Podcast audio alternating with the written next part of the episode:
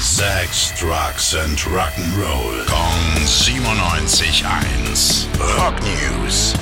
Hi Tim, was gibt's Neues aus der Rockwelt? Ja, hi Billy. Ehrlich gesagt nichts Neues, sondern was ziemlich Altes, was The Police jetzt ausgegraben haben. Was hatten Sie denn verbuddelt?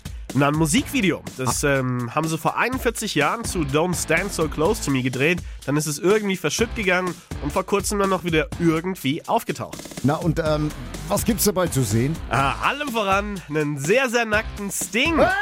Ja, die Jungs sind nämlich eigentlich als Weihnachtsmänner verkleidet. Banshee toben im Schnee rum und Sting reißt sich die Klamotten vom Leib, wie Weihnachtsmänner das halt üblicherweise so machen. Ne? Deshalb ist das neue Video, das neue alte Video, muss man ja sagen, zu Don't Stand So Close to Me dann auch als die Official Christmas Version betitelt.